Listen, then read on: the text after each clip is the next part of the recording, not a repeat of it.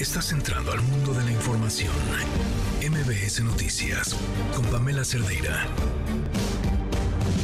Esta semana pasó algo bueno que es importante que no se nos pase de largo. Claro, es apenas la mitad del camino para que sea una realidad, pero la Cámara de Diputados aprobó un aumento en los días de permiso de paternidad, pasando de 5 a 20 días. Y esto es una buena noticia, porque en materia de equidad, equiparar las licencias que se toman un padre y una madre es una de las maneras más rápidas para lograr incluso que las mujeres eh, lleguen más rápido a mayores puestos de trabajo, a mejores puestos de trabajo. Pero también es darles a los papás eh, la oportunidad de ejercer su paternidad, de disfrutar el nacimiento de un hijo o de una hija o la adopción de un hijo y una hija y estar mucho más días cercano y participando de manera activa en ese proceso. No es mucho, eh, son 20 días, eh, sigue habiendo una diferencia, pero es un avance. Insisto, va a la mitad del camino para que sea una realidad, pero también las pequeñas cosas hay que celebrarlas. Es jueves, soy Pamela Cerdeira. Comenzamos. Yo tengo la facultad para proponer. ¿Y ya eligió presidente? Y voy a, sí, a, proponer. O sea, ¿ya tiene usted el ah, nombre? No, espérense, si no es, no es para este, comer ansias. Este, hoy mismo vamos a resolver. O sea, porque la verdad, las tres son muy buenas, son de primera y tengo que nada más pensar quién puede ser, pero las tres son de primera. Sí me meten en un, en un predicamento. Ahora, ayer, la Cámara de Diputados hacen desafuero del fiscal y quieren engañar ahora con que el Congreso de Morelos eh, no le da el desafuero, pero en realidad ya, lo, ya está desafuerado por parte del Congreso Nacional. Ante este escenario, nuestra reacción es seguir adelante. Enfrentamos el reto que sabemos complejo con la entereza y los principios que nos guían. La adversidad no nos detiene. La impartición de justicia no se detiene. La impartición de justicia es y será siempre independiente e imparcial. No estamos desapareciendo desaparecidos, no se ha borrado ni se borrará ningún registro. Los esfuerzos han estado enfocados en la búsqueda y en la localización de las personas desaparecidas. Son 110.964 registros, como decíamos, 15% ya localizados. 17 mil, que es el 16%, personas ubicadas, 24% registros sin datos suficientes para identificar y 32% registros sin indicios para la búsqueda. Adicionalmente, también decir que había 1.951 registros duplicados en la base de datos soy ser humano y uno se encabrona cuando le hacen trampa. ¿Y esto fue una trampa o no fue una trampa? Pues claro que fue una trampa. Si estaba pactado hace seis meses y me hacen todo el show de ir, regístrate, firma, consigue las firmas, ve y saca, paga tus prerrogativas del partido, va a ser democrático, vamos a hacer un foro y de repente no, pues ¿qué crees que a, Chuchita la bolsearon y ya solo quedó uno? un eh, microsismo nuevamente similar al de días pasados. Está por confirmarse la magnitud, ronda los, los 3 grados. Eh, se percibió igual con intensidad en, la alcaldía Benito Juárez sobre todo, también en algo en Álvaro Obregón, algo en la parte eh, centro, en, en la alcaldía Cuauhtémoc se activó el protocolo de seguridad y protección civil, están sobrevolando los cóndores, eh, protección civil está desde luego revisando inmuebles. Hubo en donde se percibió también algunos eh, desalojos de, edificios y desde luego nuestras patrullas están en las calles eh, verificando que no haya afectaciones. Oigan, por cierto, ¿cómo les fue de microsismos? ¿Lo sintieron? ¿En, ¿En qué lugar de la Ciudad de México estaban? ¿En dónde lo sintieron? ¿Cómo lo sintieron? La verdad es que son es una cosa tan veloz que, que de pronto, dependiendo del lugar en donde esté uno, más allá de si se siente o no en esa zona, es tan fácil confundirlo con cualquier otro tipo de movimiento.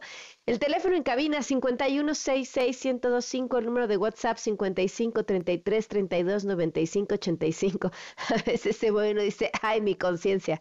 Ah, no. Fue un microsismo. Twitter, Facebook, Instagram, TikTok me encuentran como Pam Cerdeira. Estoy atentísima a sus comentarios y nos vamos con la información.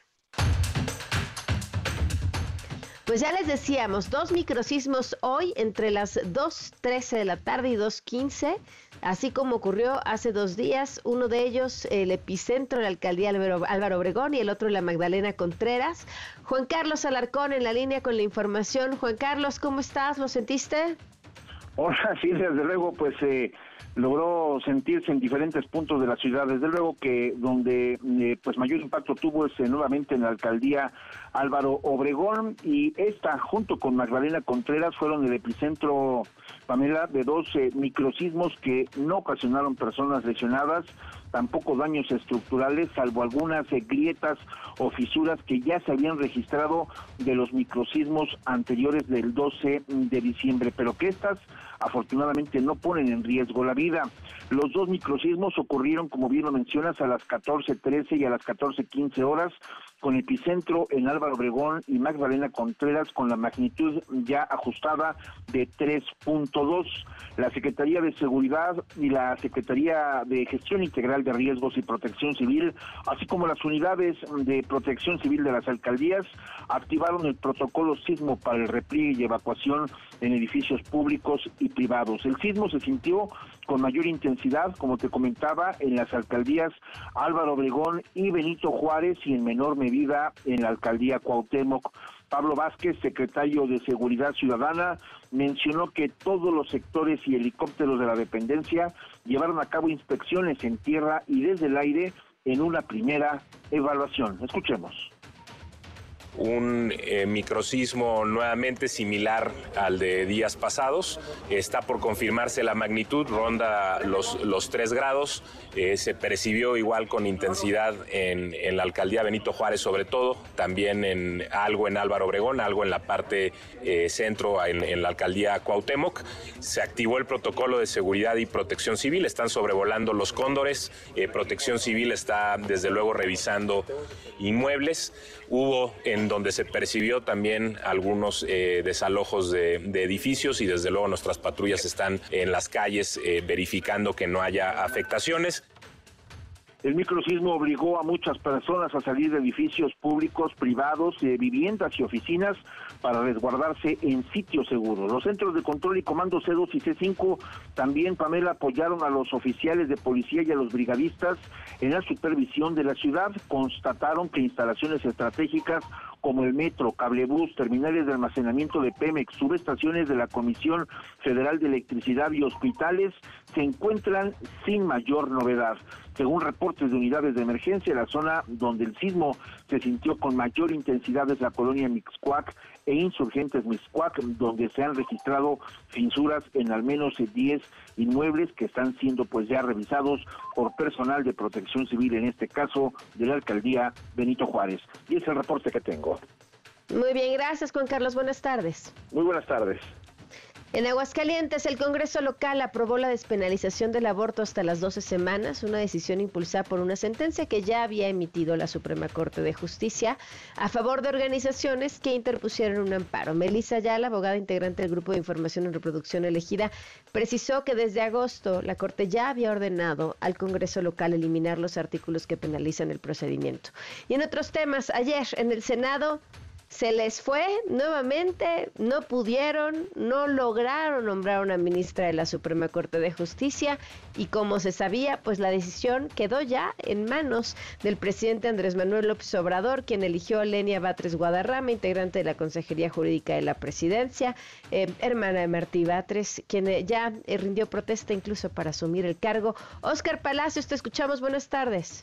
¿Qué tal, Pamela? Buenas tardes. Así es, justo hace unos momentos Lenia Batres Guadarrama rindió protesta ante el Pleno del Senado de la República como nueva ministra de la Suprema Corte de Justicia de la Nación, un cargo que va a ocupar por un periodo de 15 años. Al no lograrse los acuerdos para que el Senado realizara la designación de la nueva ministra, todo quedó en manos del presidente Andrés Manuel López Obrador, quien este jueves remitió ya el nombramiento a la Cámara Alta. Una vez recibida la notificación, Nenia Batres rindió protesta ante el Pleno del Senado, flanqueada por senadores de Morena, particularmente de las senadoras Marta Lucía Micher y Mónica Fernández Balboa. Escuchemos protesta desempeñar leal y patrióticamente el cargo de ministra de la Suprema Corte de Justicia de la Nación que se le ha conferido y guardar y hacer guardar la constitución política de los Estados Unidos mexicanos y las leyes que de ella emanen, mirando en todo por el bien y la prosperidad de la Unión. Y Si no lo hiciera así, que la nación se lo demande. Lenia Batres abandonó las instalaciones del Senado de la República sin ofrecer ningún mensaje a los medios de comunicación. Sin embargo, hay que recordar que durante su comparecencia ante los senadores se pronunció por impulsar un cambio profundo en el Poder Judicial. Indicó que ha llegado ya el momento de que la Suprema Corte de Justicia adopte una actuación austera y cumpla con su obligación de impartir justicia de manera pronta y expedita. Escuchemos. Ya es hora de que la Suprema Corte y demás órganos del Poder Judicial Federal adopten una actuación austera, que cumplan su obligación de impartir justicia pronta y expedita, que asuman que la función judicial no es patrimonio de los jueces, no es parte de una carrera escalafonaria, sino servicio público para la sociedad. Lenia Batres, cercana, por cierto, al gobierno del presidente Andrés Manuel López Obrador obtuvo el mayor número de apoyos durante las dos rondas de votación celebradas el día de ayer, aunque no logró la mayoría calificada, las dos terceras partes, para ser designada en el cargo por el Senado de la República. Es el reporte, Pamela. Buenas tardes. Gracias, Oscar. Muy buenas tardes. Hasta luego.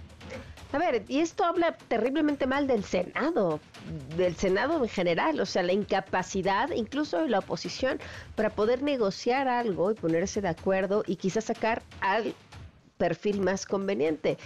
Porque al final no decidieron y, y el peor de todos los escenarios se cumplió que fuera el presidente quien por su dedo y porque así está indicado en la ley, decidiera, porque volvemos a lo mismo, el Senado no se puso, no se pudo poner de acuerdo.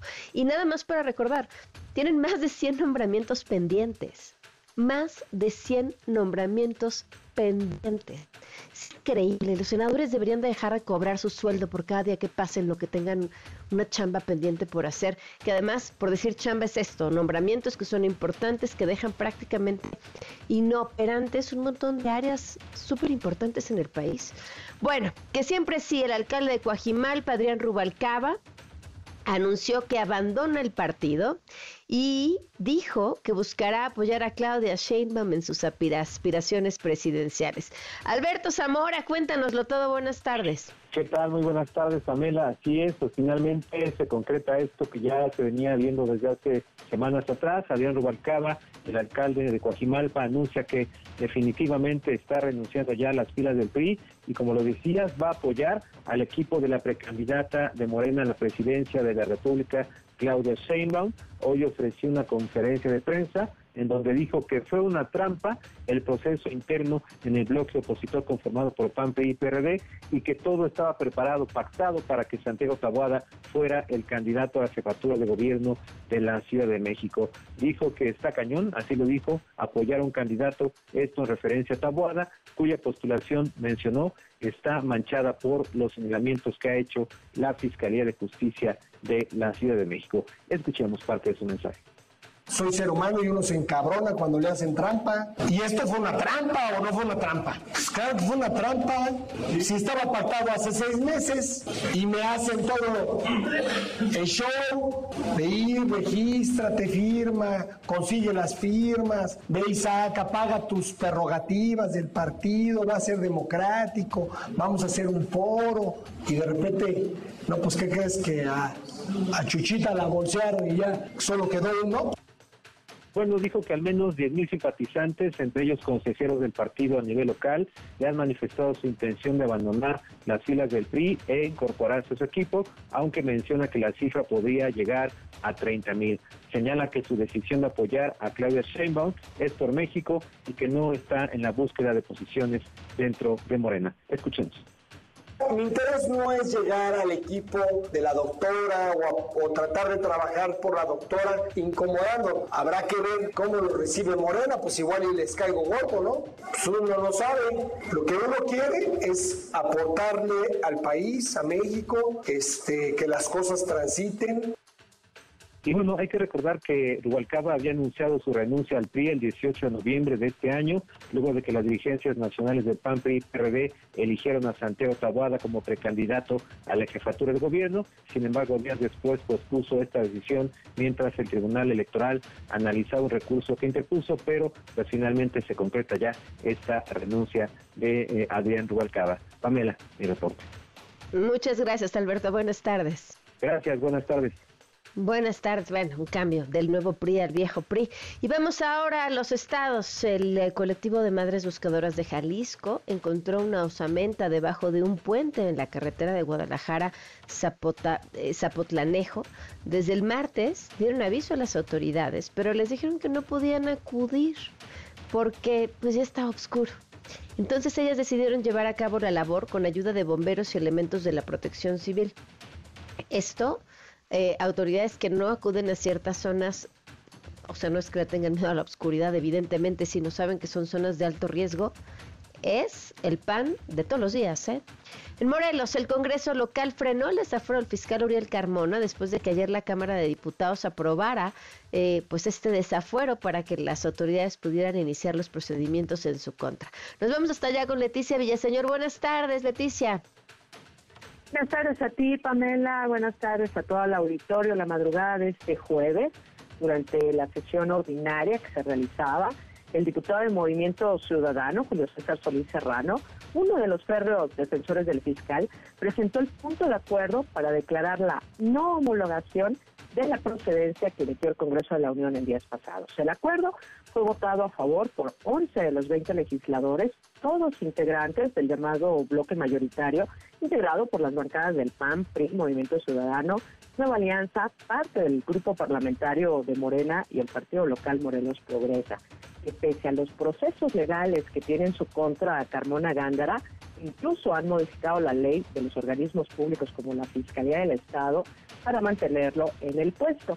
Los diputados que votaron en contra son eh, cinco de la bancada de Morena, cinco de ocho, y también una de redes sociales progresista con la abstención además del Partido del Trabajo, quienes se han pronunciado, Pamela, por la salida del fiscal, no solo por estos procesos judiciales que pesan en su contra, sino para por mantener a la institución en el último lugar en materia de procuración de justicia en el país. El acuerdo indica que no se retirará la protección federal ni estatal otorgada al fiscal. Y eh, sobre esto, eh, Pamela, te parece, podemos escuchar parte de lo que se dijo esta madrugada aquí en el Congreso del Estado. No hay lugar a retirar la protección o inmunidad procesal penal que le concede la Constitución Federal, la particular del Estado y la Ley Estatal de Responsabilidades de los Servidores Públicos a Uriel Carmona Gándara, fiscal general del Estado de Morelos, titular de un órgano al que la Constitución local le otorga autonomía, por lo que las autoridades ministeriales y policiales, tanto federales como locales, deberán abstenerse de iniciar o, o proseguir un procedimiento penal en su contra. Y Pamela, con esto, pues el fiscal de Morelos puede continuar en sus funciones hasta 2007 para cumplir el periodo de nueve años por el que fue electo en 2018. Pamela, la información hasta el momento en el estado de Morelos. Gracias, muy buenas tardes. Buenas tardes, Pamela. Bueno, vamos, por cierto, sobre esto Claudia Sheinbaum aseguró que no es más que un engaño, pues a quien enfrentó cuando era jefa de gobierno estaba ya desaforado. Pero vamos a platicar más adelante de esto. Vamos a una pausa y volvemos. Quédate en MBS Noticias con Pamela Cerdeira. En un momento regresamos. Estás escuchando MBS Noticias con Pamela Cerdeira. 4 de la tarde con 22 minutos. Hemos estado platicando desde ayer sobre este mm, eh, proceso de desafuero de Uriel Carmona, fiscal de Morelos, en la Cámara de Diputados. Y, les decíamos, hay eh, puntos de vista encontrados. Esto es lo que dijo Claudia Sheinbaum al respecto. Ahora, ayer la Cámara de Diputados hace el desafuero del fiscal y quieren engañar ahora con que el Congreso de Morelos eh, no le da el desafuero, pero en realidad ya, lo, ya está desafuerado por parte del Congreso Nacional. Que ahí no ha sido clara al respecto, o sea, la misma información que dice al Congreso de Morelos ya nada más se le avisa para que sepa dice el Congreso de Morelos pareciera que tiene que llevar a cabo un procedimiento extra eh, de aprobación o no. No, no me queda claro. En la línea nos acompaña Gabriel Regino, abogado penalista y defensor del fiscal de Morelos, Uriel Carmona. ¿Cómo estás? Muy buenas tardes. ¿Qué tal, Pamela? Muy buenas tardes para ti y para toda tu audiencia. Bueno, por fin, si le quedaba este espacio o este margen de acción al Congreso de Morelos o no, o en qué estamos parados. Bueno, es una situación sí compleja, como bien lo has señalado, en razón de lo siguiente y para que la audiencia pueda tener una mayor información para la formación de su opinión. El Congreso de la Unión el día de ayer declaró eh, la procedencia. ¿Qué es la procedencia? Eh, que el fiscal puede ser puesto a disposición de la Fiscalía General de la República.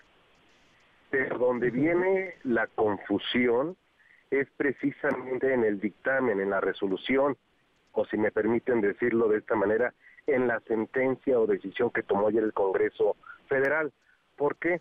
Porque dijo, ahora comuníquese al Congreso del Estado de Morelos para que el Congreso de Morelos ponga a disposición al fiscal de Morelos ante la Fiscalía Federal.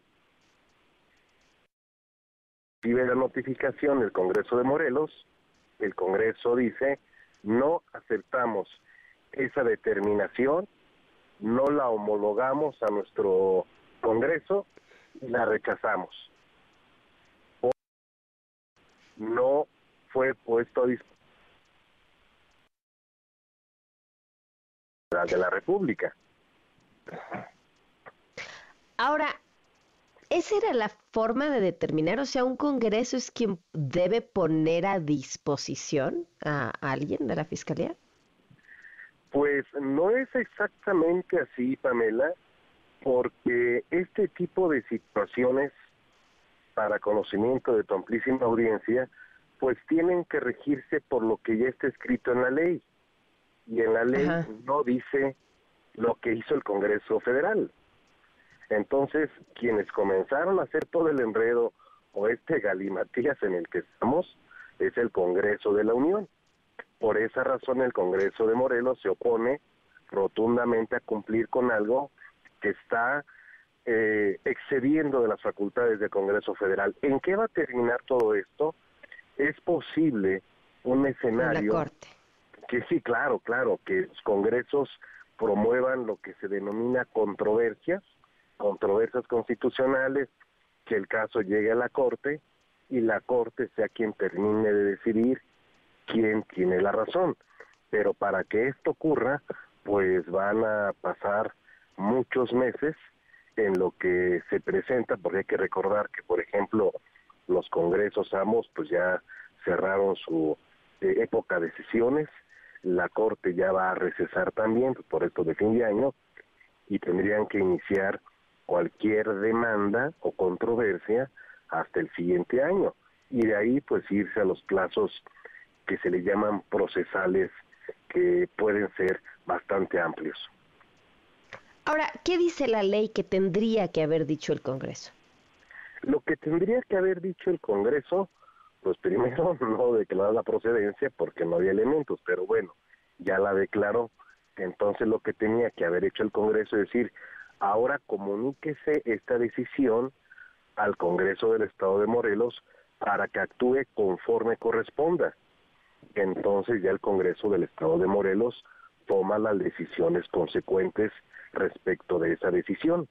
Pero cuando el Congreso Federal ya le impone una obligación que no está en la ley, el Congreso del Estado le dice, oye, esa atribución no está en la ley, te excediste y por lo tanto yo no tengo por qué cumplir esa circunstancia.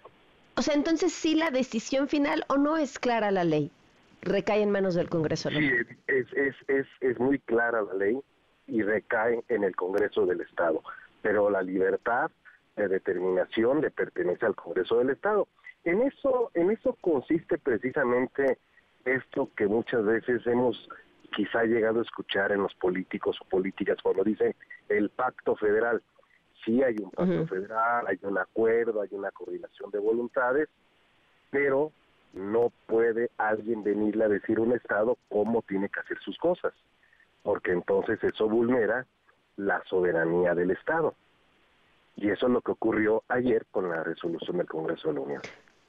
Ayer hacemos un recorrido con la audiencia de toda esta serie de procesos eh, contra Uriel Carmona que comenzaron, si me equivoco, corrígeme, eh, prácticamente después del caso de Ariadna Fernanda. Pero ¿en qué momento se tornó esto en un asunto de la Fiscalía General de la República cuando apareció un pleito casado con la Fiscalía de la Ciudad de México? Ah, con mucho gusto. Esto comenzó prácticamente desde el 2018. ¿Y qué tiene que ver el 2018 con todo esto? pues que se dio el cambio de gobierno en el estado de Morelos y el gobernador del estado, Cuauhtémoc Blanco, tuvo una serie de desencuentros con el fiscal de Morelos, que es autónomo y tiene un nombramiento que depende del Congreso hasta el año 2027. El gobernador quiso someter a sus instrucciones a un fiscal autónomo que se negó a incurrir en ilegalidades. Y este enfrentamiento conllevó a que diferentes eh, unidades y personajes de la Administración Federal surgieron en auxilio del gobernador de Morelos para presionar al fiscal para que renunciara a su cargo. Como no lo lograron, armaron dos casos relacionados con una cuestión meramente administrativa, intentaron desaforarlo, pero por una controversia que se promovió en aquel tiempo por el Congreso de Morelos, el asunto quedó empantanado. Pero las amenazas, la espada de Damocles seguía desenvainada en contra del fiscal. Cuando lamentablemente ocurre la muerte de Ariadna Fernanda, cuyo cuerpo fue llevado a una parte del estado de Morelos, de ahí las autoridades de la Ciudad de México pretextaron ese simple hecho para acusar, imagínese auditorio, Pamela, al fiscal de ser cómplice de un feminicidio, cuando el señor fiscal ni siquiera se encontraba en el país cuando ocurrieron esos lamentables acontecimientos.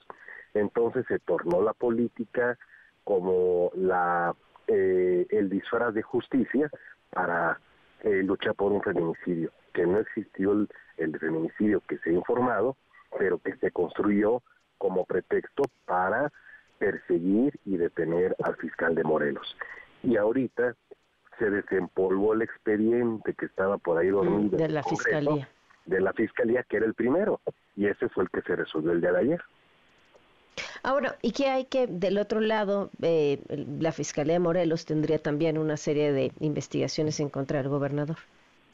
Sí, eso eh, yo lo puedo decir que lo sé por las informaciones públicas que existen, eh, que hay investigaciones y por lo general, Pamela, por la experiencia que tenemos en el ámbito de la defensa penal de este tipo de casos, lamentablemente siempre que hay cambios de administración, la nueva se quiere ir en contra de la que está sustituyendo y es como un cuento de nunca acabar.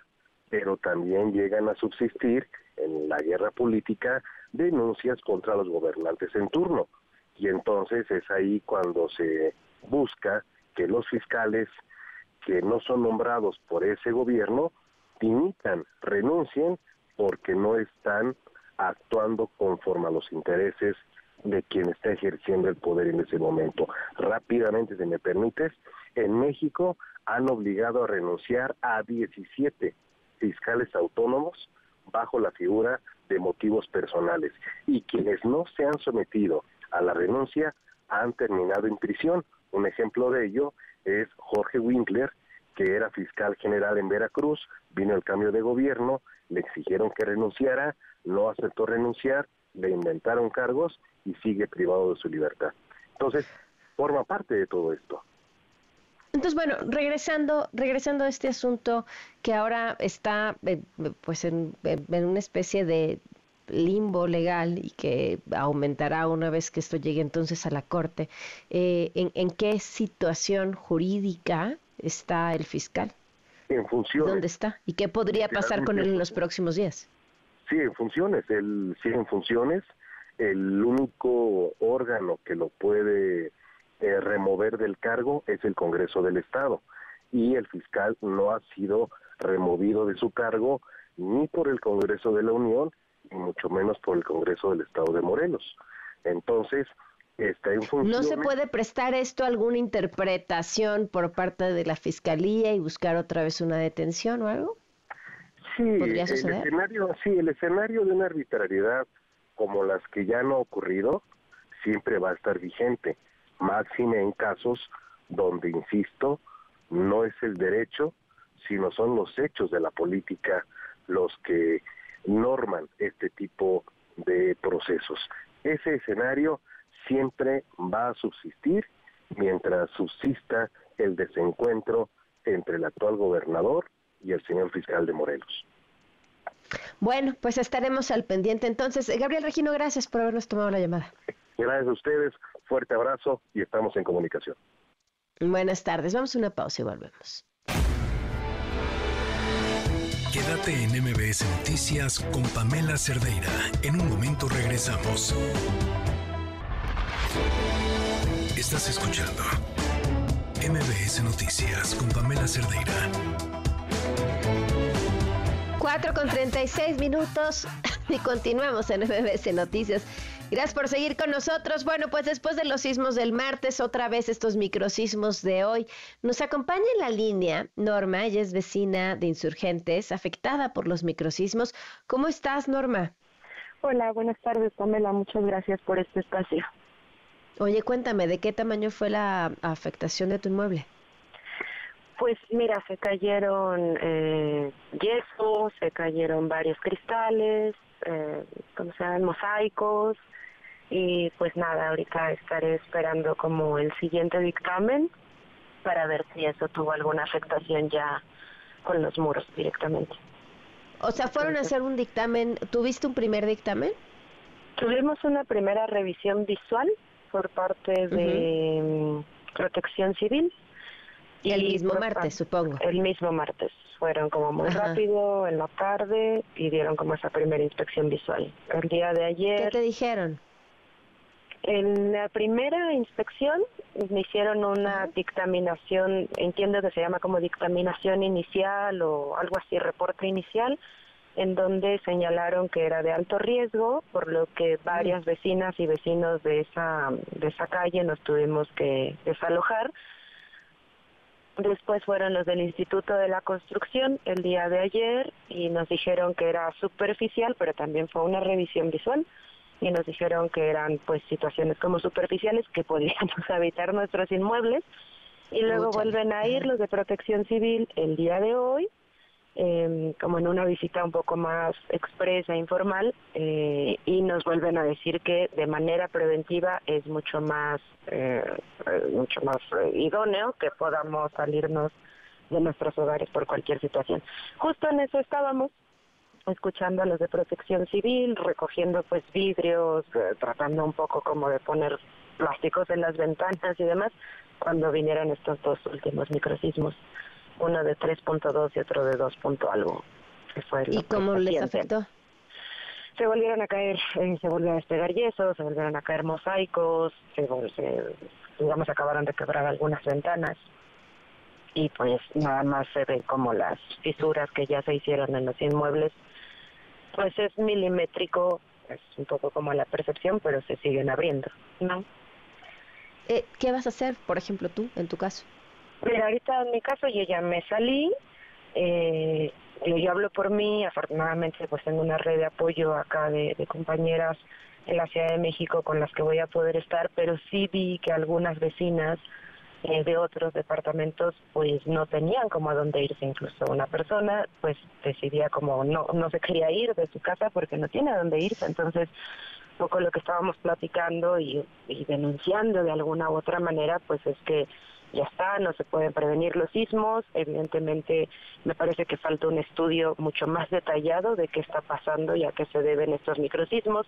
Desde el 10 de mayo, que fue el primero fuerte, fue un geofísico, nos explicó que se debía a placas cabalgantes, ahora nos están diciendo que se debe a fallas que cruzan como todas, este, que cruzan la ciudad, otros nos dicen que son las fracturas, y en fin, que no hay como una definición más o menos objetiva. Sabemos que no se pueden quitar, no se pueden eh, prevenir en ese sentido de saber cuándo van a suceder, pero me parece que sí ya es tiempo de que el gobierno de la Ciudad de México haga un plan de riesgos y un eh, mapa de riesgos de esta zona porque sí están siendo fuertes las afectaciones.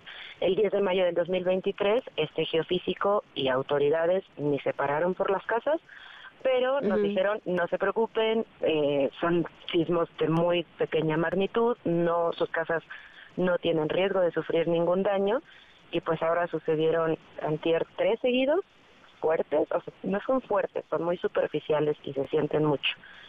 Y pues el día de hoy dos, y, no deja de pasar y las casas pues se siguen como deteriorando.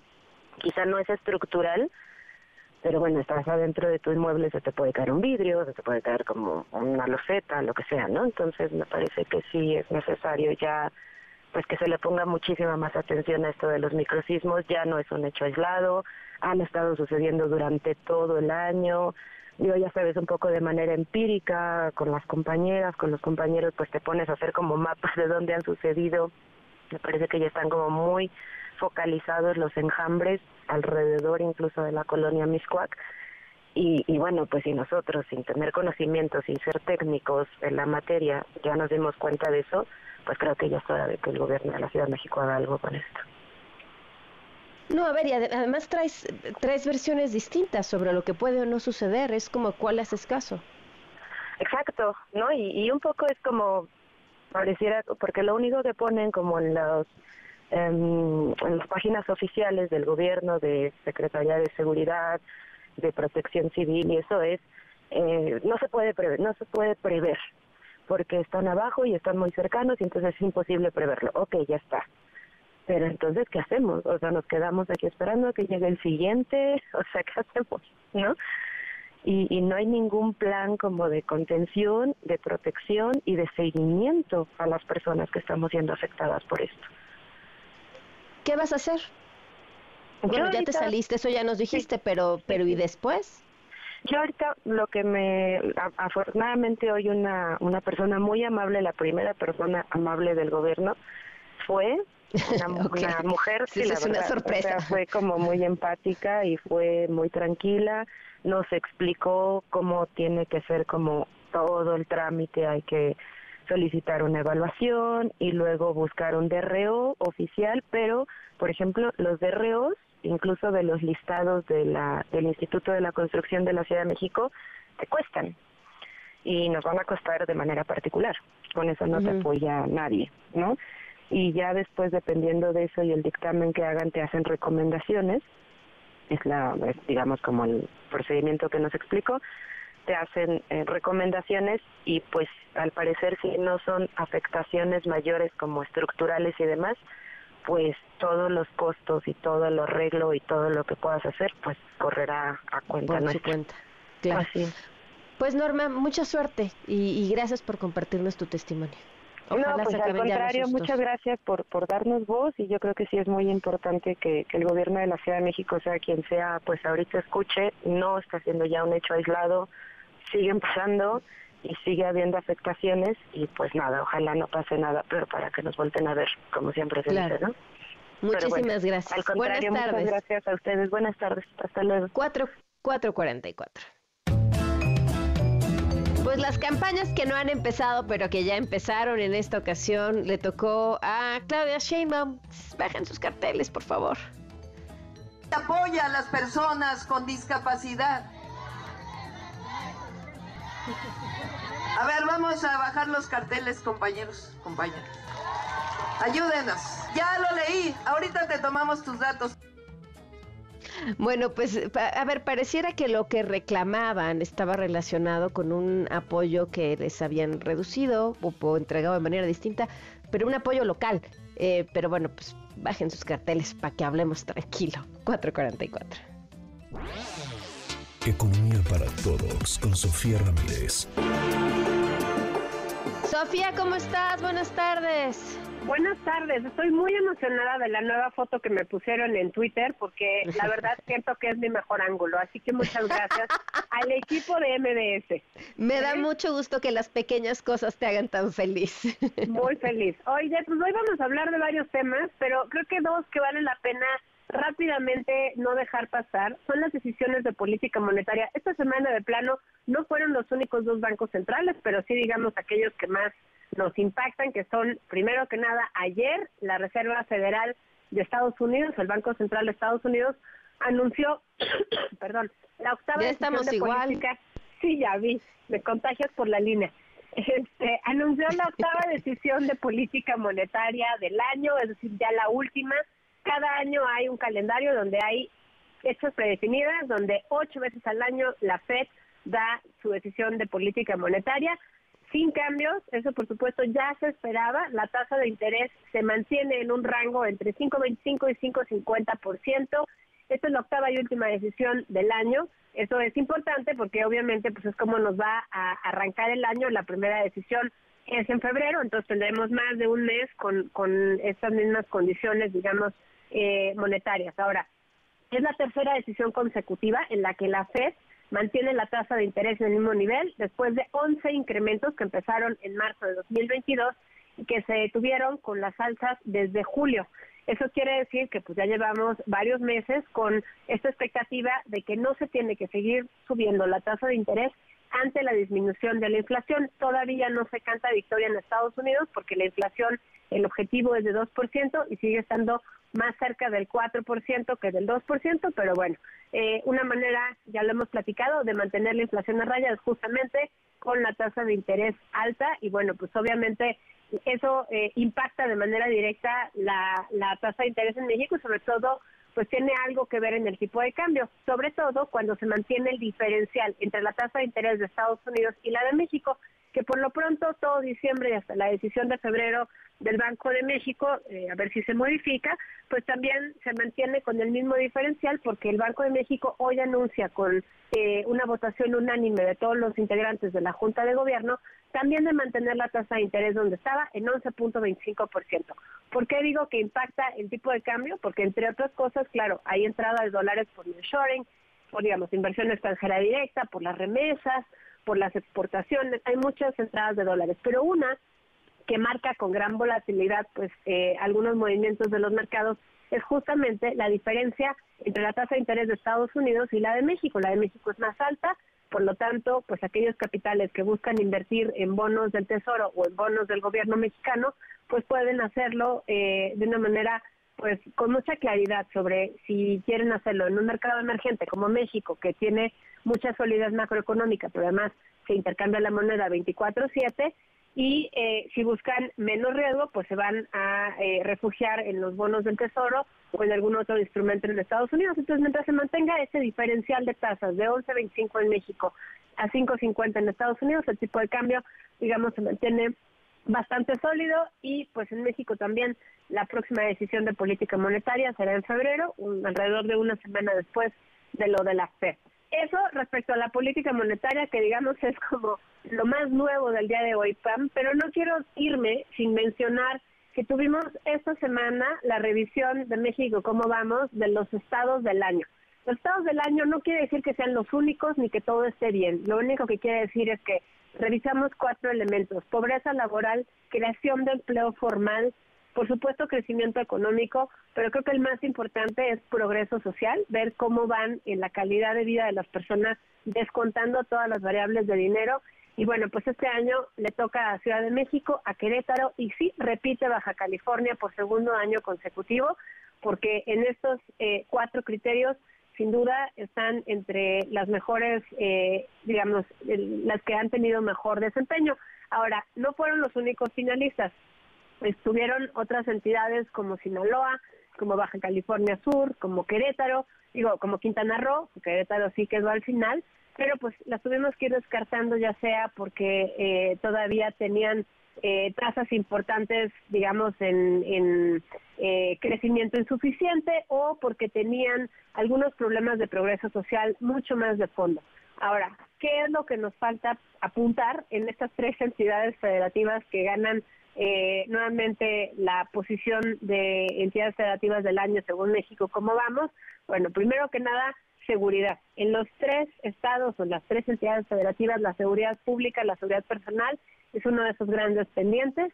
Salud y bienestar es algo de los pendientes que también está presente en Baja California, en la Ciudad de México, no así en Querétaro. En Querétaro, sin embargo, tienen un problema de poco acceso a la información y comunicaciones, ahí está en la posición 1732. Y bueno, pues finalmente no podemos irnos sin mencionar la alta informalidad laboral que tiene la Ciudad de México en función, obviamente, de que es una entidad con mucho dinero, con mucha eh, valor agregado de la economía, con un gran dinamismo en este año 2023 ya con la recuperación, eh, no solo a niveles prepandemia, sino incluso mayores bueno, pues la informalidad laboral sigue siendo uno de los grandes pendientes. Ojalá nos sigan en redes sociales porque en arroba México, ¿cómo vamos? Van a encontrar el análisis completo de por qué sí quedaron Baja California Sur, Querétaro y Ciudad de México y otras entidades como Nuevo León o Sinaloa, pues tuvimos que este año no poder incluirlas por otro tipo de problemas, pero no les doy el spoiler. Métanse y averigüen y ojalá nos den retroalimentación. Muy bien, Sofía, muchísimas gracias. Un abrazote, hasta luego. Un abrazo, hasta luego. Vamos a una pausa y volvemos. Quédate en MBS Noticias con Pamela Cerdeira. En un momento regresamos. Estás escuchando MBS Noticias con Pamela Cerdeira.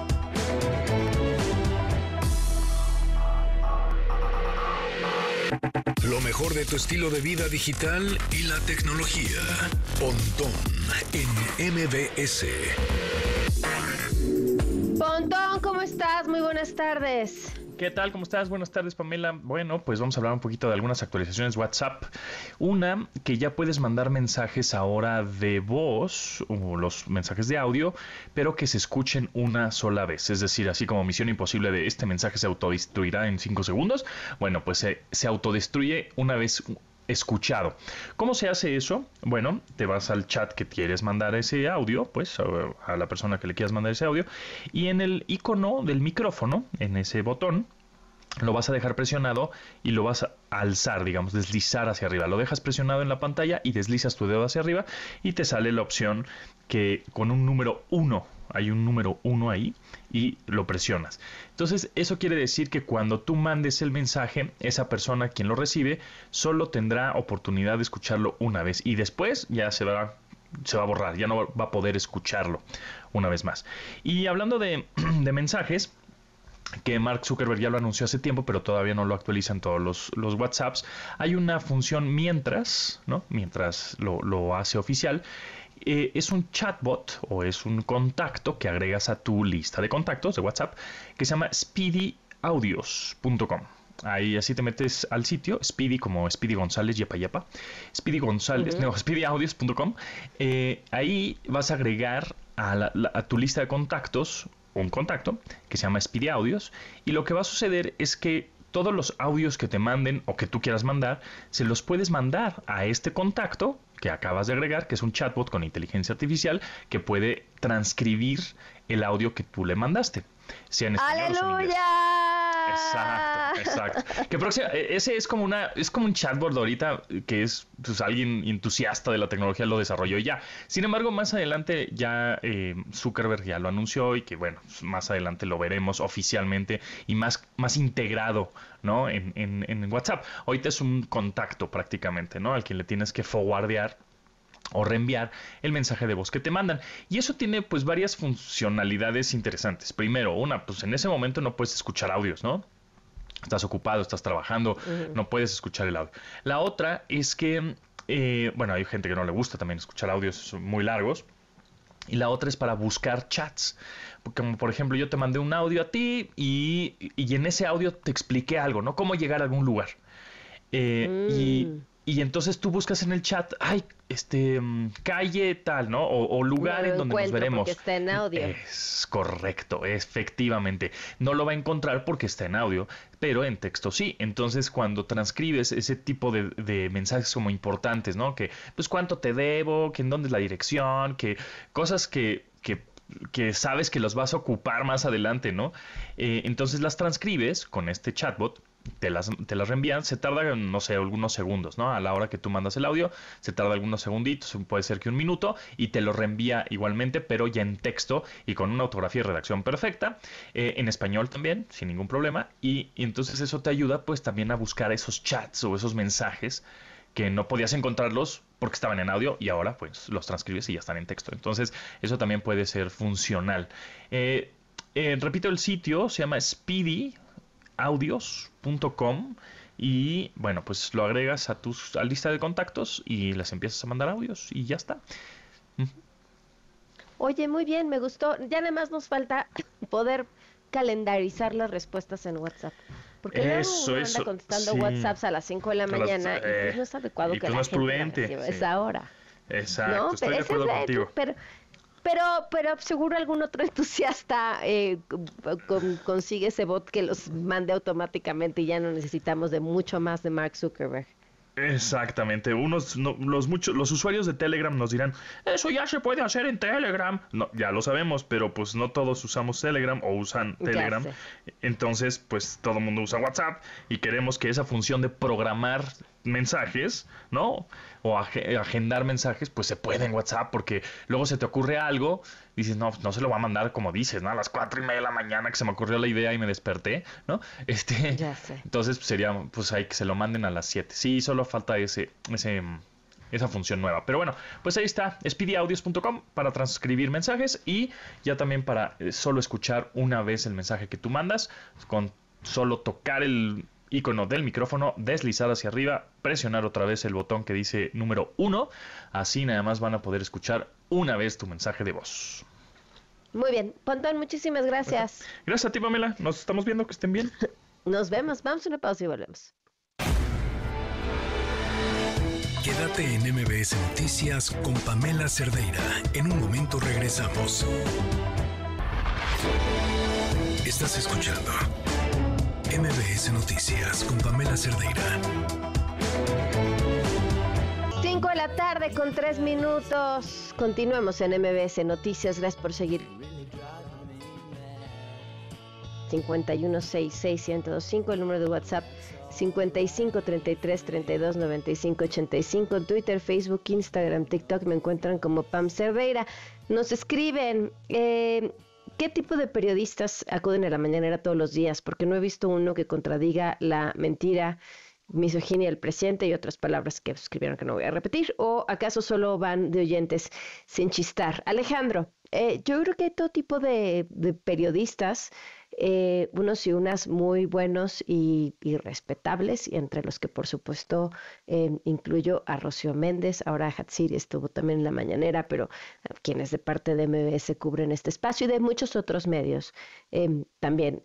Eh, ayer vimos el trabajo que hizo Reina, también hemos visto lo que ha hecho mm, Nayeli también un montón de veces. Eh, creo que hay periodistas responsables y serios y que hacen un trabajo espectacular.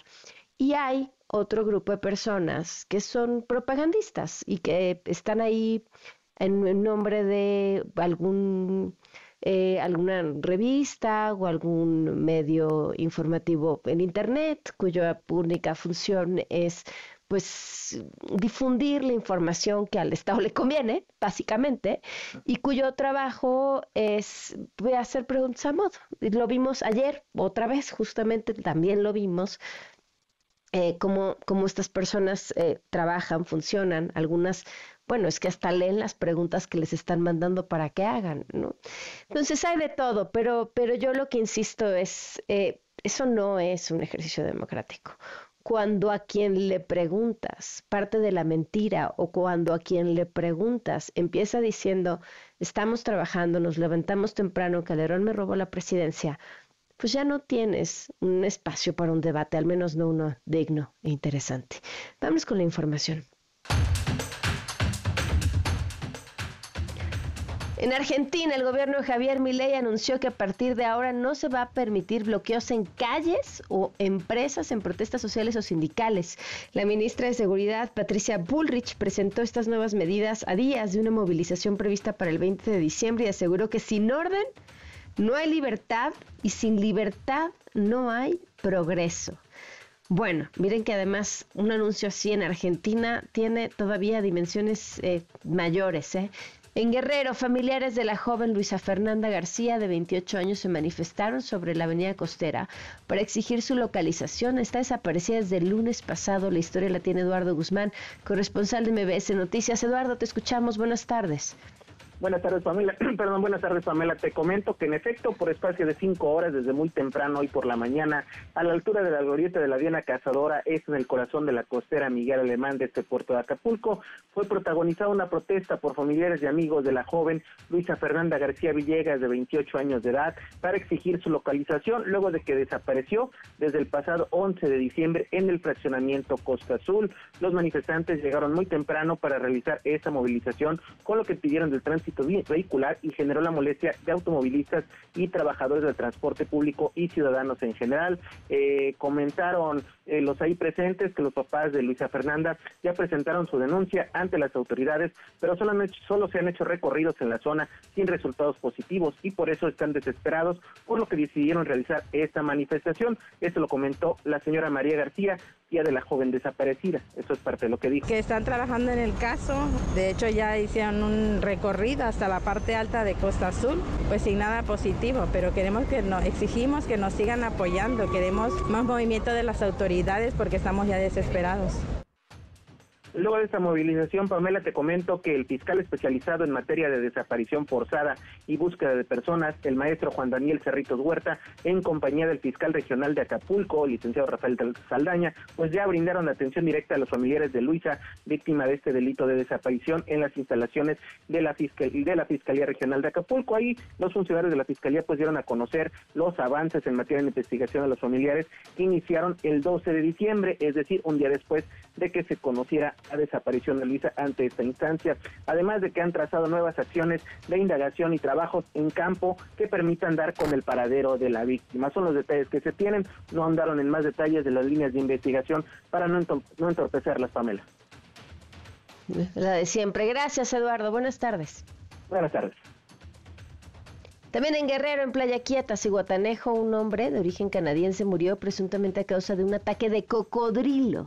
El vocero de seguridad de la entidad eh, aseguró que están buscando al ejemplar para garantizar la seguridad. Y ojo, porque en la misma zona, pero minutos antes, una mujer de Los Ángeles fue atacada presuntamente por un tiburón y fue trasladada a una clínica con heridas múltiples. En otros temas, en la conferencia matutina del gobierno federal, la Secretaría de Gobernación, la secretaria de Gobernación Luisa María Alcalde rechazó que se estén alterando los registros de personas desaparecidas. Por cierto, que vamos a hablar más adelante sobre este tema. Hatsiri Magallanes con la información. Te escuchamos, Hatsiri. Buenas tardes. Así es, ¿qué tal, Pavela? Buenas tardes. Y también el presidente Andrés Manuel López Obrador aseguró que con el censo de desaparecidos que elaboró su gobierno no se está borrando a nadie, como lo señalan sus adversarios y algunas organizaciones de la sociedad civil al presentar esta metodología y también los resultados del censo para la búsqueda de personas aquí en México. El mandatario informó que cada mes o dos meses se va a estar informando sobre el nuevo censo para los localizados de personas que están justamente desaparecidas. Vamos a escuchar cómo lo no borramos a nadie. Incluso los 16 mil que ya están identificados no se van a borrar. Optamos por esto. Esta es una parte. Cada mes o cada dos meses vamos a estar informando. ¿sí? Porque si no informamos, desinforman. Entonces es importante que la gente tenga toda la información y las madres buscadoras y los familiares de las víctimas. López Obrador negó que en su sexenio haya más desaparecidos que en los gobiernos anteriores. Escuchamos. Los adversarios nuestros, primero, sostenían de que nosotros estábamos no buscando, primero, que no nos importaba. Nunca se había buscado tanto a desaparecidos como ahora. Ni se había destinado tantos recursos para eso como ahora. Ahora resulta que hay más desaparecidos en el gobierno de nosotros que en el de Felipe Calderón. A su vez, la titular de Gobernación, Luisa María Alcalde, afirmó que es mentira que esta administración se estén alterando los registros de desaparecidos. Las autoridades federales contabilizan 110.964 registros de desaparecidos aquí en el país. Se logrado localizar y ubicar a 34.524 personas. Escuchamos. No estamos desapareciendo desaparecidos, no se ha borrado ni se borrará ningún registro. Los esfuerzos han estado enfocados en la búsqueda y en la localización de las personas desaparecidas. Son 110.964 registros, como decíamos, 15% ya localizados. 17.000, que es el 16%, personas ubicadas 24% registros sin datos suficientes para identificar y 32% registros sin indicios para la búsqueda. Adicionalmente, también decir que había 1.951 registros duplicados en la base de datos. Pues ahí están las cifras, Pamela, sin embargo no aclara en, qué sexenio fueron relocalizadas esas personas. El reporte que tenemos. Es que, a ver, es importante para el público. Unos de estos 17 mil que dicen, eh, no quiero mentir exactamente en la palabra que utilizan, es eh, porque son localizados y los otros son dos palabras con las que diferencian, pero unos de ellos, 17 miles, se cruzaron en una base de datos con ellos. Y, y eso que podría ser, porque ya se había quejado la gente de esto antes, es a lo mejor era un homónimo, ¿no? Y entonces decidían que, que ya, como se había cruzado en esa base de datos y había salido el nombre, podían sacarlo o no sacarlo, pero marcarlo como que ya había un indicio de que estaba con vida sin que eso fuera un hecho. Así es, de hecho los primeros 16 mil son personas que sí ya fueron localizadas, pero los 17 mil quiere decir que eh, hay indicios de que estuvieron incluso haciendo algunos trámites en el mismo gobierno, pero eso no quiere decir que ya los hayan encontrado. Eh, nada más porque, como bien lo dice Pamela, cruzaron datos y, cayeron en la cuenta de que todavía esas personas siguen por ahí, pero es cierto que no han sido localizados. Familiares no los han encontrado, solamente se sabe que por ahí están. Por eso es que también la secretaria de Gobernación hace un llamado a la ciudadanía para que aporte más información, aporte más datos al respecto, que bueno, pues puedan ser por lo menos esta cifra localizada ya al 100%. Claro, bueno, pues estamos al pendiente. Muchísimas gracias. Seguimos pendientes. Buena tarde.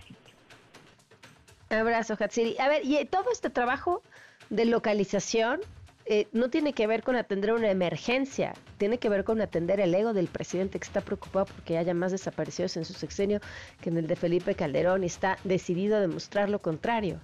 Ojalá, ojalá muchas otras tragedias de este país le lastimaran el ego de esa manera para que se a trabajar con con ese fervor y esa intención.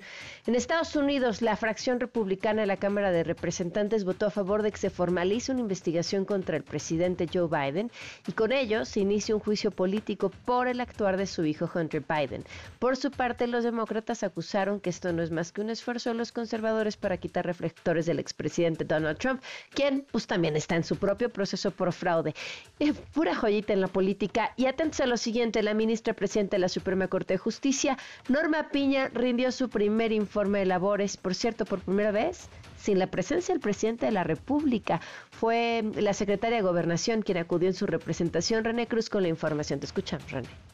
La ministra Norma Piña Hernández rindió su primer informe de labores como presidenta de la Suprema Corte de Justicia de la Nación, evento que se enmarca en el diferendo que existe con el gobierno federal, motivo por el cual el presidente Andrés Manuel López Obrador y la presidenta del Senado de la República, Ana Lilia Rivera, no estuvieron presentes por primera vez en el Salón de Plenos. Ante la secretaria de Gobernación, Luisa María Alcalde, y la presidenta de la Cámara de Diputados, Marcela Guerra, la también titular del Consejo de la Judicatura Federal, enfatizó que enfrentan desafíos significativos, sin embargo dejó en claro que la adversidad no detendrá la impartición de justicia. Ante este escenario, nuestra reacción es seguir adelante. Enfrentamos el reto que sabemos complejo con la interesa y los principios que nos guían. La adversidad no nos detiene. La impartición de justicia no se detiene. La impartición de justicia es y será siempre independiente e imparcial. Norma Piña aseveró que el cambio en materia de justicia que requiere el país se trata de una responsabilidad de Estado. El cambio que todos anhelamos en la justicia de nuestro país no solo está en manos del Poder Judicial Federal, tampoco es exclusivo del Poder Ejecutivo ni Legislativo federales. Estamos ante una responsabilidad de Estado, ante una responsabilidad compartida entre todas las autoridades de los distintos órdenes de gobierno. Se requiere convicción, pasión, conocimiento y recursos. Sin hacer mención directa al tema de la extinción de los fideicomisos, Piña Hernández dijo que están garantizados los derechos de los trabajadores del Poder Judicial de la Federación y de la ciudadanía. Sepan las y los trabajadores del Poder Judicial de la Federación que sus derechos laborales, igual que los de todos los mexicanos y mexicanas, serán garantizados en términos del orden legal y constitucional que los ampara. Ustedes son el elemento fundamental para garantizar la justicia que México exige. Sin ustedes no hay Poder Judicial Federal. En su discurso, Norma Piña dejó en claro que ella no es la Suprema Corte, ni el Consejo de la Judicatura, ni el Poder Judicial, sino la representante de cada uno de sus integrantes, a quienes agradeció sus muestras de apoyo y enfatizó que ha sido un honor caminar con ellos. Para MBS Noticias, René Cruz González. Gracias, René. Son las 5 con 16. Una vuelta al mundo del deporte. El marcador de Rosa Covarrubias en MBS Noticias.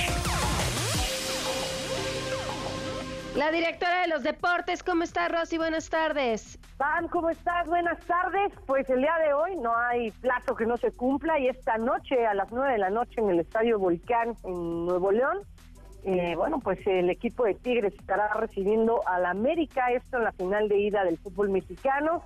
Hay altas expectativas, obviamente el equipo de los felinos ha sido un club que se ha mantenido con una racha y con una inercia bastante positiva en los últimos años. Desde que lo tomó Ricardo Ferretti en el 2011, el equipo de Tigres ha ido a la alza. Fue un muy buen proyecto en el que estuvo el Tuca Ferretti al frente, en el que se ganaron títulos. Pero bueno, ahora tocará el turno de Robert Dante Siboldi de seguirlo demostrando de qué está hecho él como director técnico y bueno, encaminarlos al bicampeonato. Pocos equipos, León, Pumas, están dentro de los conjuntos que han conseguido bicampeonato en torneos cortos y esta noche se enfrentarán al conjunto del América. Ya ha habido finales entre estos dos equipos. La primera de ellas en el 2014 América pues ganó en el marcador global con 3-1 y en el Apertura 2016 cuando las Águilas festejaban su centenario los universitarios arruinaron pues el aniversario de los de Cuapa ganándoles 3 por 0 en penaltis después de haber empatado a dos goles en el global. Me parece, Pam, que tenemos audios de Henry Martin, sonidos de Henry Martin y de Nicolás Ibáñez hablando precisamente de esta final.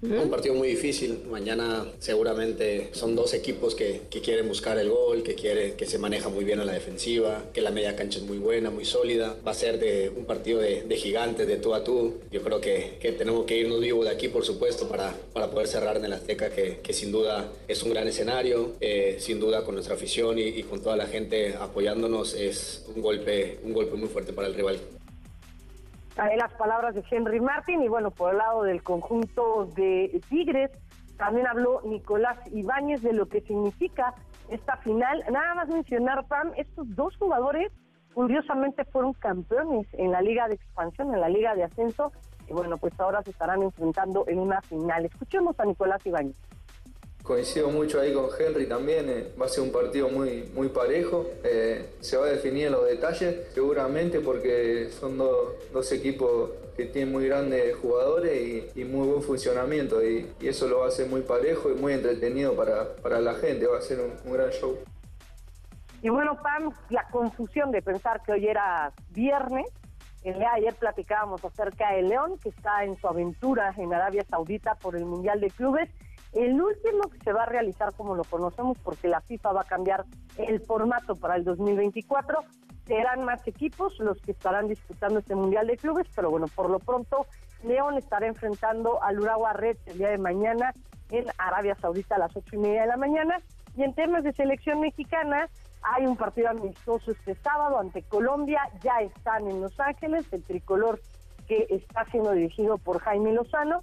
Obviamente ahí en Los Ángeles, bueno, pues estarán enfrentándose a Colombia y lo que se recaude, Pan, en este partido va a ir para todo, todo lo que se recaude va a ir para apoyar a los damnificados del puerto de Acapulco. Y ya que estamos hablando de Acapulco, el día de hoy se anunció que, eh, bueno, pues el abierto mexicano de tenis eh, estará, se llevará a cabo a partir del 24 de febrero en el puerto. No cambiaron la sede, el huracán Otis deshizo todo en Acapulco, incluido el complejo tenístico del abierto mexicano de tenis, pero el día de hoy Mextenis anuncia que es obviamente una muy buena oportunidad para apoyar al puerto, para apoyar a su gente y para reactivar a través del deporte la economía de Acapulco. Los hoteles que están cerca, que es en Puerto Marqués, obviamente estarán recibiendo a los aficionados y a los tenistas.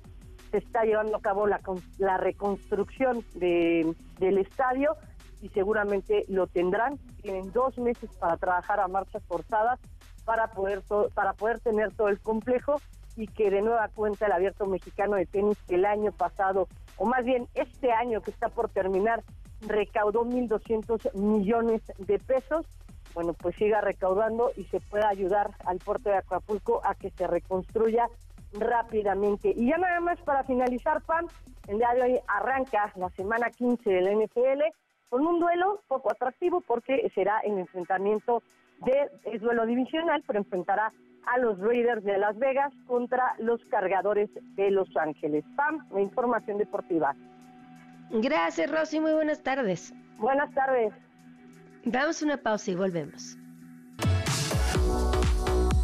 Pamela en MBS tiene para ti cinco pases dobles para el evento Teletón 2023, para el 16 de diciembre a las 7 pm en el Parque Bicentenario. Y podrás disfrutar de la música de Santa Fe Clan, Pati Cantú, Natalia Lafourcade, Espinosa Paz y muchos más. Tres pases dobles para que vivas la experiencia de la cartelera de Cinépolis en formato tradicional, de lunes a viernes válido todo el mes. Dos pases dobles para Más allá de Tutankamón, experiencia inmersiva, de National Geographic, en Monumento a la Madre todo diciembre.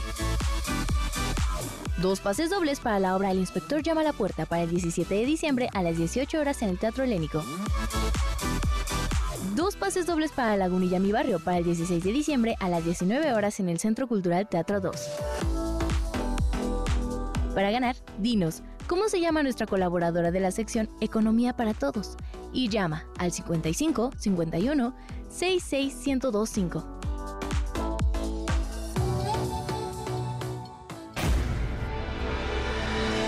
Quédate en MBS Noticias con Pamela Cerdeira. En un momento regresamos. Estás escuchando MBS Noticias con Pamela Cerdeira. 5 de la tarde con 26 minutos. Continuamos en MBS Noticias. Muchísimas gracias por seguir con nosotros. Escuchábamos hace unos momentos estas cuentas sobre mm, las personas desaparecidas que hace el gobierno en, en este para ir a buscarlas y dice eh, bueno, que hay algunos identificados, pero que muchos de estos identificados hay indicios, nada más que no, no, es como que tengan claro que estén eh, ahí, sino que cruzaron los datos, aparecieron en alguna base de datos como que estaban activos de alguna otra forma. Eh, entonces, pues sí, pareciera que al menos desde el discurso de, de la presidencia hay una reducción en el número de personas que estarían en el registro de personas desaparecidas. Pero nos acompaña en la línea Valentina Peralta Puga, consejera nacional de búsqueda de personas. ¿Cómo estás, Valentina? Gracias por acompañarnos. Buenas tardes, muy bien, gracias, Pamela. Pues aquí a la orden para hablar del tema. ¿Cómo entender hoy el re cómo entender el registro y cómo entender lo que dijo hoy el presidente? Bueno, la secretaria de Gobernación. Bien, eh, pues nosotros tenemos casi 13 años eh, en búsqueda de personas desaparecidas y atendiendo este tema. Además que hemos participado en cuatro consejos ciudadanos de búsqueda y pues tenemos como un panorama general de lo que sucede.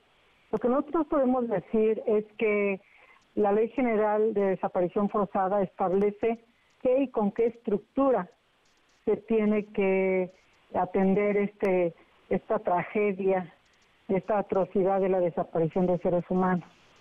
Y que el tema de los registros es solamente una herramienta, no es, eh, no es la búsqueda de personas, o sea, un registro no es una búsqueda de personas, sirve para ello, pero no es en sí mismo el fin. Nosotros podemos decir es que esta ley general, que además tiene que observarse en todo el territorio nacional, sí o sí, establece que estas funciones tienen que estar realizadas por las 33 comisiones de búsqueda, por las 33 fiscalías especializadas y por lo tanto por los 33 sistemas o mecanismos de búsqueda que la misma ley general establece como la estructura que tiene que atender estos temas. Este registro es una herramienta, pero este registro es alimentado por las autoridades locales y la federal, principalmente las fiscalías y las comisiones, mediante claves personales. No es que a alguien se le ocurrió subir esa información.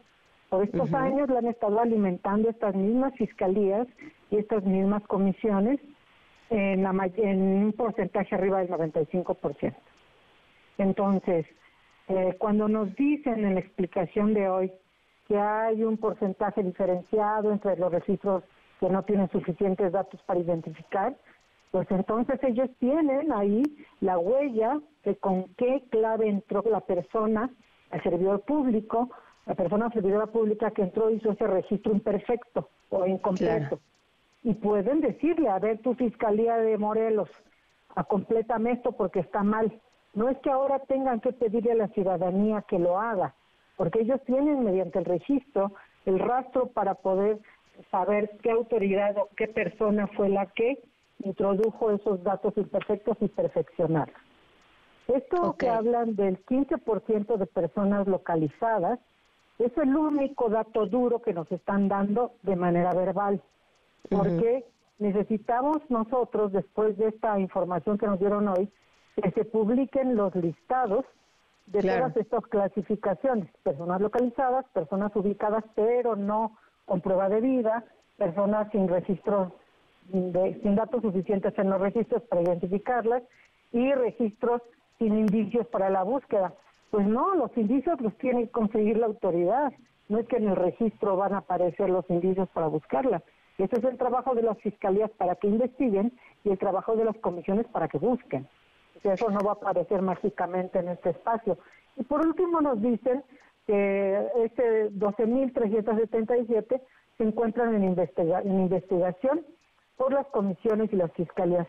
Bueno, las comisiones formalmente, legalmente no son quienes investigan, quienes investigan son las fiscalías y quienes buscan son las comisiones. Claro que el trabajo está entrelazado íntimamente, pero lo que nos dicen es, bueno, de toda este, esta cantidad, pareciera que solamente un 10% realmente está desaparecida. Y no es así, no es así. Aquí lo que nos están diciendo es que solamente un 15% ha sido localizado. Entonces hay que leerla no de la manera em, en que se disminuye y se queda como que nada más un 10% es lo que está confirmado de personas desaparecidas, sino al revés. Hay que decir que solamente un 16, un 15%, o sea, 16 mil personas han sido localizadas. a reserva de ver esas, a reserva de ver esas listas, que es importante. Por supuesto, tenemos que conseguir, eh, o sea, ya que nos dieron esta información, ahora tienen obligación, y en algún punto se dijo en la mañana que estaban eh, disponibles de manera pública estos listados. Los queremos ver y que nos digan en dónde los podemos revisar, para que cada familia pueda buscar y saber en qué clasificación pusieron a su familiar que está desaparecido o que ya ha sido localizado. Pero también dijeron algunas cosas que a nosotros nos generan preocupación.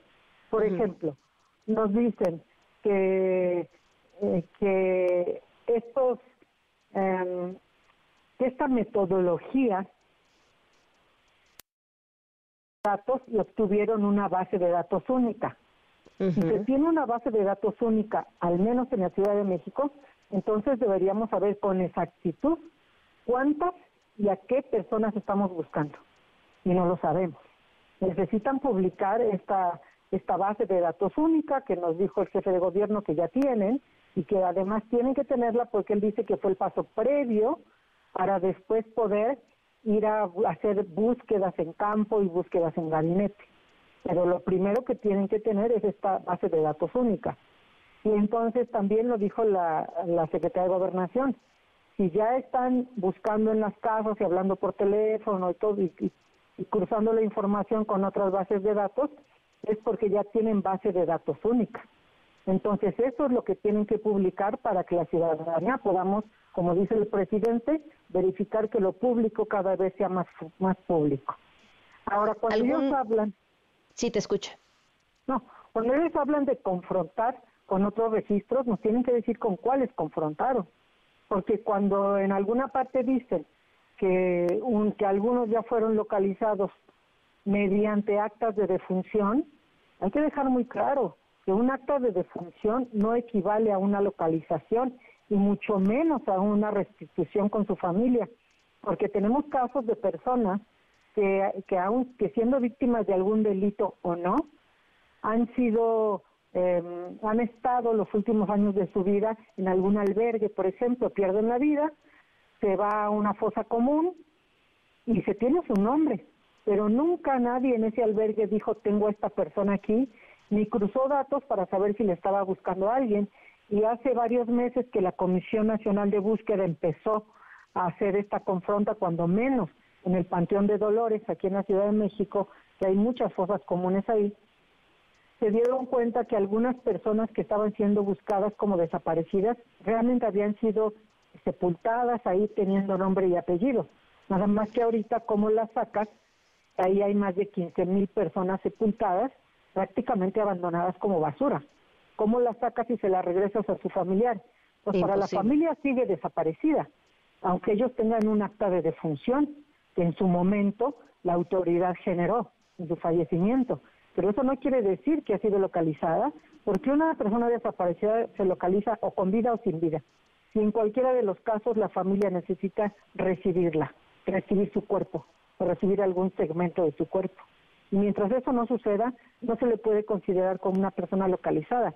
Nosotros vimos con preocupación, pues que eso fue uno de los conceptos que se consideraron para decir que fueron localizadas. Y las actas de defunción no son localizaciones y mucho menos restituciones. Ahora, algo. Eh, sí, otra de las cosas que decían que lo habían revisado, por ejemplo, con las bases de datos de las personas detenidas y también habían encontrado ahí algunas de las personas que habían sido reportadas como desaparecidas, las menos, pero más o menos unas ciento y cacho, ¿no? Sí, bueno, es que efectivamente a una persona, las personas solamente podemos estar de dos maneras, con vida o sin vida. Y si estamos con vida, pues nos pueden buscar en lugares donde, contra nuestra voluntad, generalmente, podamos estar ahí retenidas, ya sea de manera formal en un penal, ya sea en centros de rehabilitación para las adicciones, que hay que decirlo, se ha convertido en un modus operandi de la delincuencia organizada, abrir estos lugares, las mismas familias llevan a sus familiares preocupadas de que estén teniendo algún tipo de adicción y resulta que los están entregando con la delincuencia organizada que los usa para todas sus actividades delictivas y entonces las personas no pueden salir porque los tratamientos dicen en tres meses, en seis meses, en un año, no ven a sus familiares porque si no van a recaer. Entonces también esa parte hay que contemplarla porque la autoridad tiene la obligación de regular esos centros, de supervisarlos. La Secretaría de Salud tiene que modificar sus normas que tienen ya muchísimos años y que ya no son compatibles con la realidad actual. Entonces hay que buscar a las personas desaparecidas en todos los espacios donde pueden estar con vida, pueden ser albergues, pueden ser en, distintos lugares donde se sepa que la persona está con vida y entre ellos, por supuesto, los penales donde pueden entrar con una identidad diferente. Pero hay que decir que hay algunos esfuerzos importantes de la comunidad internacional, por ejemplo, de, la Embajada de Alemania, que en, una reunión hace unos pocos días nos compartieron que están por entregar 300 equipos para que de manera inmediata en que una persona llega sin vida a un lugar, se le puedan tomar las huellas de los 10 dedos y de las palmas para que aunque la persona sea enviada en una fosa común, que ya no debiera ser, eh, las familias sepan que sí es su familiar. Entonces, hay esfuerzos por todos lados, nada se puede suprimir y nosotros estamos preocupados porque lo primero, la primera frase que dijo el jefe de gobierno es que las comisiones de búsqueda se crean para buscar personas reportadas como desaparecidas. Las comisiones de búsqueda, que son 33, pero si nos damos cuenta en toda la explicación que dieron, ya no volvieron a nombrar a las comisiones de búsqueda. Y entrevistando y conversando con varios titulares nos han dicho que a ellos no se les tomó en cuenta para hacer esta búsqueda casa por casa, para formular esta estrategia, para formar parte de los equipos de búsqueda, que realmente ellos se les hizo a un lado y otras personas de otras instituciones fueron quienes desarrollaron estas actividades. Y ahí es donde nos preguntamos si la ley general en desaparición forzada establece qué autoridades tienen la facultad para ir a entrevistar, generar un reporte, informar de una localización, ¿cómo van ellos a, a formalizar ¿Cómo van a hacer legal esa información si fue una persona que no tiene ese perfil, que no es empleada de una fiscalía, que tuvieron que pasar exámenes de control de confianza, en fin, una serie de características de capacitaciones, de información del tema específico, es un tema técnico, eh, y cómo mandan a personas que no sabemos ni siquiera su nivel de estudios y que en un momento dado, ¿cómo van a hacer valer con una fotografía, con una persona que tiene un periódico en la mano, la van a bajar de un registro cuando una autoridad ministerial no fue la que entrevistó a esa persona, porque hasta donde nos dijeron, solamente a los menores de edad, niñas, niños y adolescentes, se les está citando con un ministerio público para que verifique su, su presencia. Y todas las demás personas que no son menores de 18 años, ¿cuál es la garantía de que esa información es fidedigna si no la tomó un ministerio público que tiene características legales para ello. O sea, ¿cómo vamos a validar esa información? Claro, no tiene que, y creo que es el punto más importante, sin duda, todo lo que nos estás eh, comentando. Pues Valentina, sigamos al habla. Este tema, este tema da para largo y además es, creo, uno de los más dolorosos del país de los últimos años. Te agradezco mucho que nos hayas acompañado. Gracias a ti, Pamela. Por último, decirte que es un error para nosotros que se ponga Locatel como un espacio donde puede la gente hablar y dar información, porque ese no es el camino. Que lean la ley general en desaparición antes de determinar ciertos procedimientos. Es todo. Muchas gracias. Muchísimas gracias, Valentina. Vamos a una pausa y volvemos. Quédate en MBS Noticias con Pamela Cerdeira. En un momento regresamos. Estás escuchando MBS Noticias con Pamela Cerdeira. Un análisis preciso del ámbito nacional e internacional. Es Rashabot en MBS Noticias.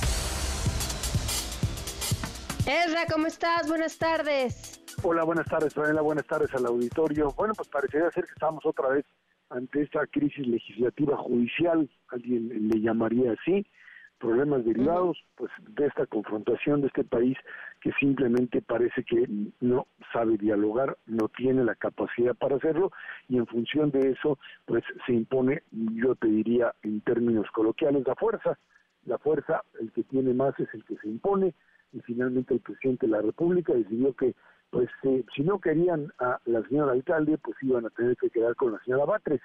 Y en ese sentido, lo que establece como ministro de la Suprema Corte de Justicia es, pues obviamente un daño, yo te diría un daño, un daño muy, muy fuerte para el propio aparato judicial. Se trata, más allá de la calidad académica o de conocimientos jurídicos, se trata de una militante política impuesta por el presidente. Así que será vista como, pues ahora sí que el negrito en la sopa, allá en, por la propia Suprema Corte de Justicia de la Nación, y había que añadirle, Pamela, que bueno, pues eh, aparecerían ahí los dos bloques muy claros a partir de la figura tanto de Yasmina Esquivel como de Loreta Ortiz, como esta triada de pues ministros que están ahí para apoyar al presidente. Estamos ante una situación muy clara en donde parecería ser que la lucha entre aquellos que pues están por impartir justicia y los que están por hacer política en favor del presidente son los que definen en este sentido pues la lucha dentro de este espacio. Y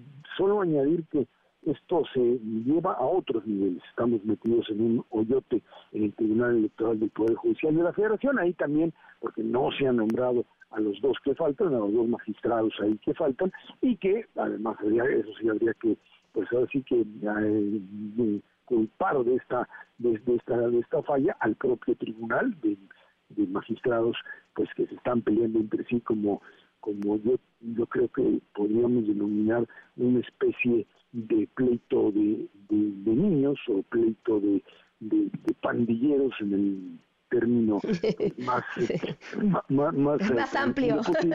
más amplio del término porque bueno pues se trata de a ver quién saca la pistola y termina finalmente por imponer la realidad. Y luego bueno pues está el, el, otro elemento que está ahí discutido en la Ciudad de México que ya lo patearon para el año que entra que es eh, entre Ernestina Godoy en donde bueno pues no tienen las dos terceras partes y entonces lo que hacen es tratar de pues jalar la votación hasta el año que entra a ver si pueden por ahí comprarse a estos seis o ocho votos que les hacen falta para finalmente obtener la mayoría.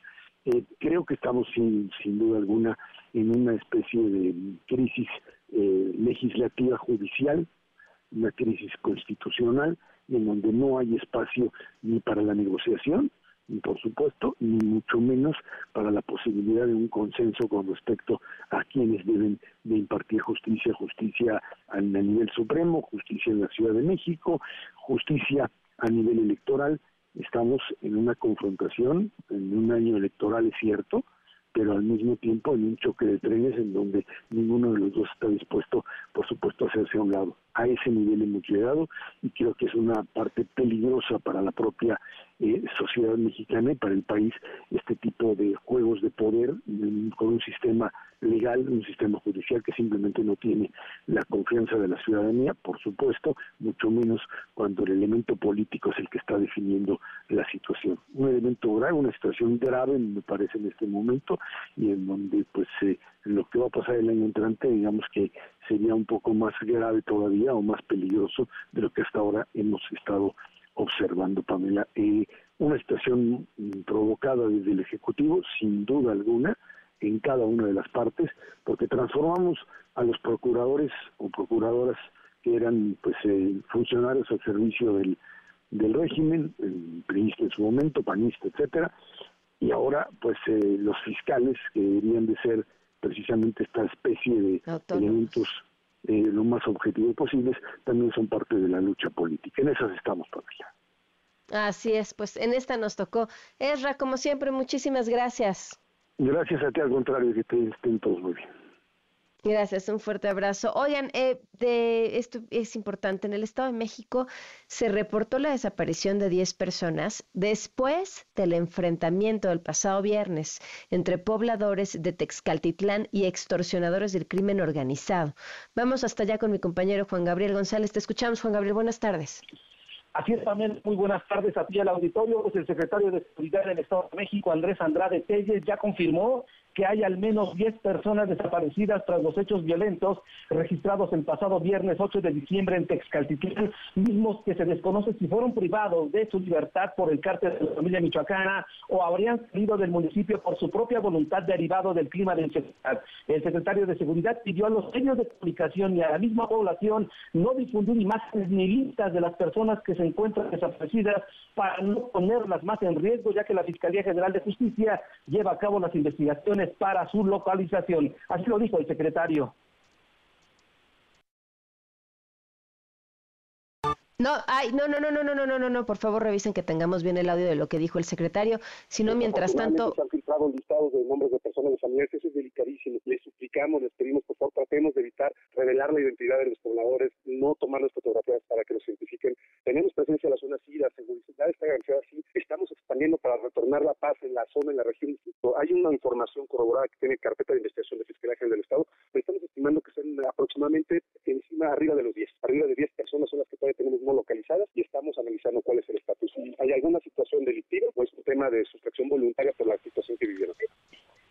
Por su parte, la gobernadora del Estado de México, Delfina Gómez Párez, inició este jueves la entrega de apoyos pobladores de Texcatilla, consistente en despensas, atención médica y respeto para las familias de las víctimas mortales y los lesionados. Esta es la segunda visita de la maestra Álvarez al municipio de la región sur, luego de que pobladores se enfrentaron a los delincuentes a poner fin a las extorsiones. Vamos a escuchar parte de la gobernadora sí vamos a deber reconocer a nuestras fuerzas de seguridad aquí a Sedena, a Guardia Nacional. Bueno, entonces vamos a iniciar, ¿les parece? Vamos a estar aquí un, rato y estamos a sus órdenes, ¿de acuerdo?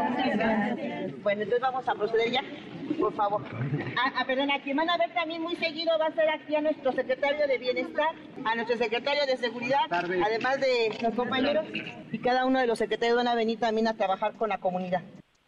Decirte, Pamela, que Texcapilla sigue sitiado por más de mil elementos del Ejército Mexicano, Guardia Nacional, la Marina, Policía Estatal y de la Fiscalía General de Justicia, que a pocas horas de que cumpla una semana de estos hechos, pues ya confirman 10 personas desaparecidas. Muy bien, muchísimas gracias por la información. Pendientes. Muy buenas tardes. Bueno, pues ahí están. Eh, este, este dato es importante porque, insisto, y, y, me remito ayer, la información era, ¿qué más se sabe? No, pues ya todo está bien porque ya estamos teniendo reuniones diarias, porque ya mandamos a la Guardia Nacional y es otra vez la, la historia de siempre. Tiene que ser el ejemplo de lo que sucedió en el Estado de México, la llamada de atención de lo que está sucediendo en muchísimos otros lugares del país. Nos vamos. Mañana es viernes. Mañana nos escuchamos en punto a las 4 de la tarde. Gracias en nombre de todo este equipo y se quedan en compañía de Ana Francisca Vega. Muy buenas tardes. Estás informado. Nos escuchamos el día de mañana con las noticias que tienes que saber. MBS Noticias con Pamela Cerdeira.